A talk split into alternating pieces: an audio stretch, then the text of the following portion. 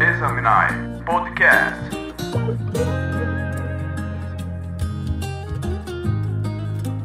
Oi, pessoal, tudo bem?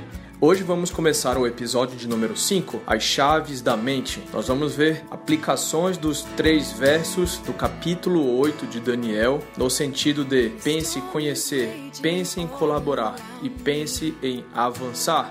Então vem comigo porque nós vamos estudar hoje, baseado no livro de Daniel, no capítulo 8. Seja bem-vindo!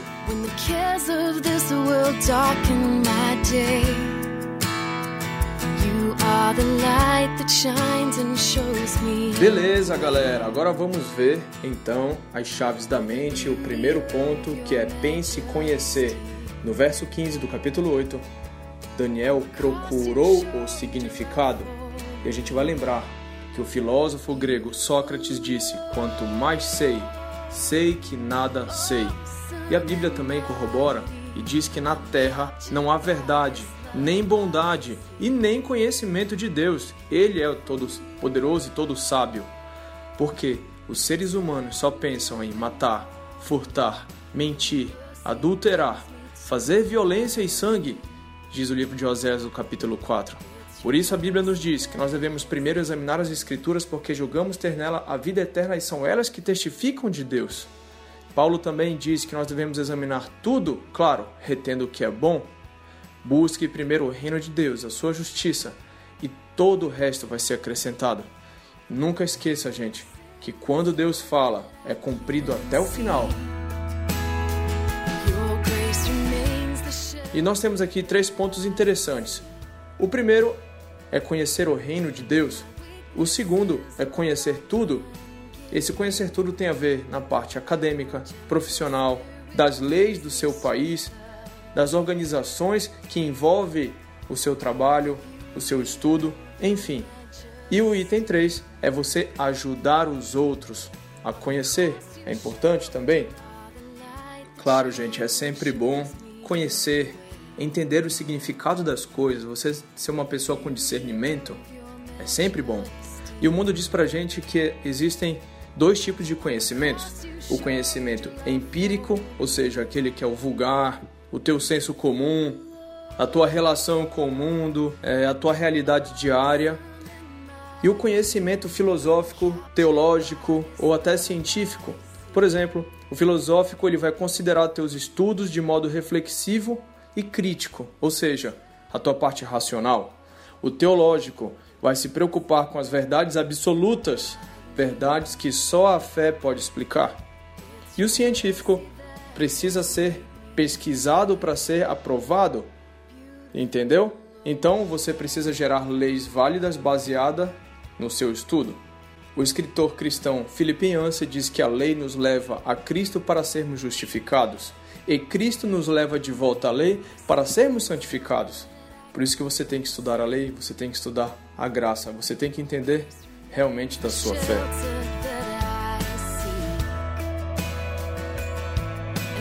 Na verdade, quando a gente fala pense em conhecer, a gente está falando de um perfil investigador, aquela pessoa persistente, motivada, avançada, resiliente. Você tem que estar tá todo momento indagando, inquirindo, procurando descobrir ou saber o que e o porquê e a razão das coisas. Beleza? Então, pense em conhecer. É o nosso ponto número um.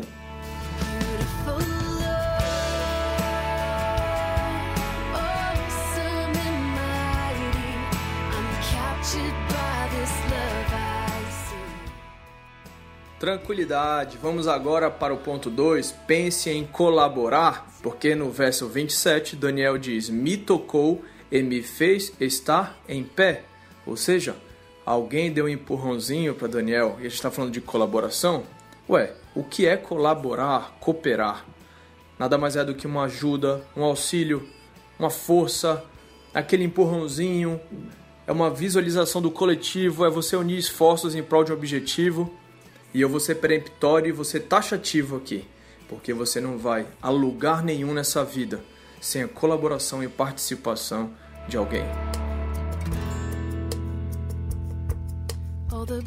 E o que mais chama atenção pra gente no mundo da administração é que a administração moderna ela vem mudando seus conceitos. Por exemplo, na abordagem estratégica da administração, cada vez mais ela vem se descentralizando, desburocratizando, o informal vem, vem avançando, ou seja, os resultados são voltados para metas e redução de custos. Por exemplo, quando é feita uma avaliação sobre um processo, sobre um procedimento, um projeto, a gestão de pessoas hoje vem utilizando a avaliação 360, ou seja, todo mundo avalia todo mundo. Você tem que se sentir parte e pelo sucesso da organização. Você percebe então como a, a Bíblia, a atualidade dela é voltada para hoje também, é para os nossos dias. Quer ver mais exemplos na Bíblia de parceria? A Bíblia diz que é melhor serem dois do que um, porque se um cair, o outro levanta. Você vai lembrar da história de Gideão e dos 300. Você vai lembrar de Jeremias e seu escriba Baruque. Você vai lembrar de Davi e Jonatas. Você vai lembrar de Ruth e Noemi, de Elias e Eliseu, Paulo e Timóteo, Paulo e Barnabé. Não é bom que o homem esteja só, já diz o livro de Gênesis. Provérbio 18:1 diz pra gente: "O solitário busca o seu próprio interesse e insurge-se contra a verdadeira sabedoria."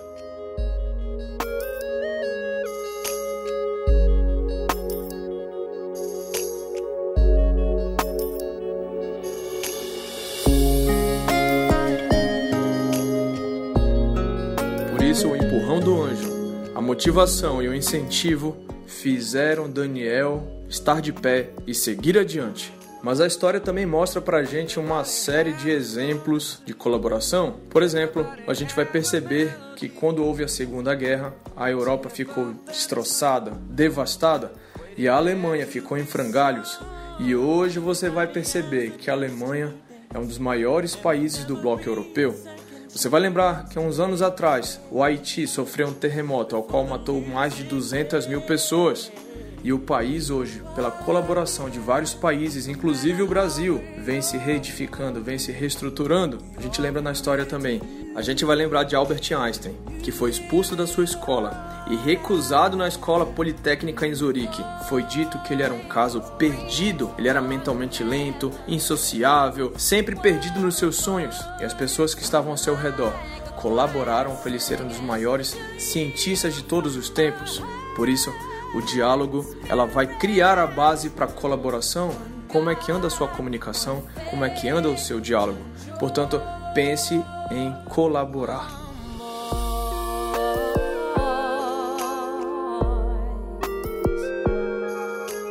Beleza, pessoal, vamos então para o nosso item 3. Pense avançar.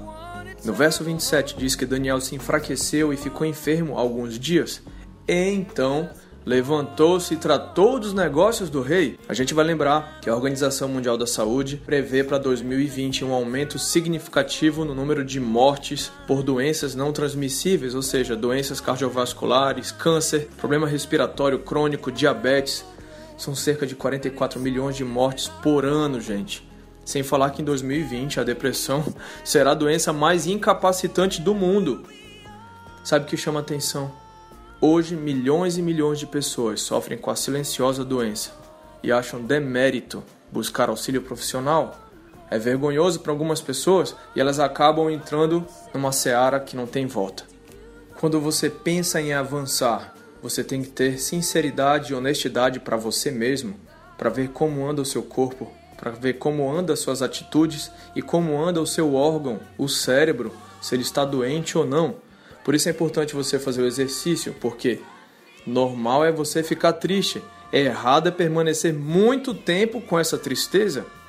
Segundo, você tem que ter uma atitude proativa, você tem que levantar, você tem que erguer. O verso diz que Daniel então levantou-se. É bola para frente.